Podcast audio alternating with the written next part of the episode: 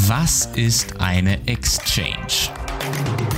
Hallo, mein Name ist Luis und heute wollen wir uns in unserer Crypto Basics Serie einmal mit dem Begriff Exchange auseinandersetzen. Eine Exchange ist in der Kryptowelt einfach gesagt ein Handelsplatz für Kryptowährungen, also nichts anderes als eine Börse.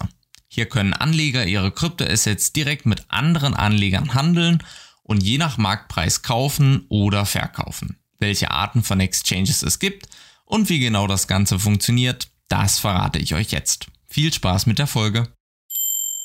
Wie genau eine Exchange funktioniert, lässt sich an einem bekannten Beispiel erläutern. Und zwar an den Börsen am Aktienmarkt. Sie bringen Angebot und Nachfrage zusammen, bilden darauf aufbauend Kurse und ermöglichen es den Beteiligten Handel zu treiben. Und genau solche Börsen gibt es eben auch am Kryptomarkt. Dabei lässt sich unterscheiden zwischen zentralen und dezentralen Exchanges. Zentrale Exchanges sind zum Beispiel Binance oder Coinbase. Hinter diesen steckt ein Unternehmen, das Regeln für die Exchange festlegt und meistens auch eine Identitätsprüfung, zum Beispiel durch Vorlage des Personalausweises voraussetzt. Dezentrale oder auch Decentralized Exchanges sind hingegen verteilte Exchanges. Das heißt, sie laufen nicht auf einem zentralen Server, sondern auf einem Blockchain-Netzwerk, also dezentral. Beispiele hierfür sind die Maya Exchange oder Uniswap. Dezentralisierte Exchanges sind unabhängig von zentralen Verwaltungsinstanzen. Das heißt, dass die Entscheidungen darüber, welche Token als nächstes auf der Exchange gelistet werden sollen, nicht durch einen Anbieter, sondern durch die Community und die Investoren getroffen werden. Für viele, die in der Idee der dezentralen Finanzen genau diese Unabhängigkeit als Stärke sehen, ist diese Möglichkeit mitzubestimmen ein großer Anreiz, die Exchange stetig zu verbessern. Wer seine Idee einbringen möchte, der kann das tun und wenn die Mehrheit der Community für die Idee stimmt, wird diese umgesetzt. So möchte man umgehen, dass nur ein paar wenige die Entscheidungsfreiheit über die Finanzen vieler haben. Allerdings gibt es auch Gründe, warum viele Anleger eine zentrale Exchange bevorzugen. Einer der großen Vorteile ist nämlich zum Beispiel, dass das Unternehmen, das hinter einer zentralen Exchange steckt, Kundensupport anbieten und bei Problemfällen gegebenenfalls Hilfe leisten kann. Bei dezentralen Exchanges hingegen sind Nutzer meistens auf sich selbst gestellt, Transaktionen finden hier direkt über die Blockchain statt und Rückbuchungen oder ähnliches sind grundsätzlich nicht möglich. Aber wie genau funktioniert denn nun eine Exchange und wann und wofür genau brauche ich sie? Diese Frage ist durchaus berechtigt, denn wer in das Thema Krypto einsteigt, der stößt verhältnismäßig spät auf eine Exchange. Verwunderlich ist das allerdings nicht, denn ähnlich wie an der echten Börse sind auch auf Exchanges vor allem Anleger unterwegs, die sich bereits besser auskennen und das ist auch gut so. Denn ähnlich wie an einer echten Börse geht es auch bei Kryptowährungen immer um echtes Geld.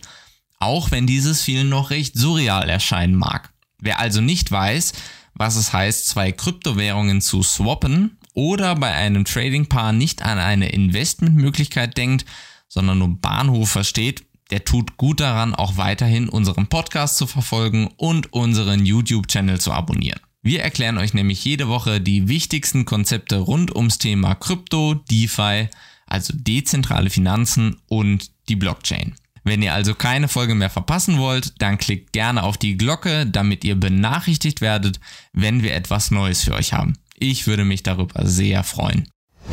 Damit ihr aber nicht so lange warten müsst, bis wir neuen Content zu diesem Thema haben, hier ein kurzer Überblick. Auf zentralisierten Exchanges ist es meist möglich, einige beliebte Kryptowährungen direkt gegen Fiat-Währung, also Euro, Dollar, Pfund, zu kaufen.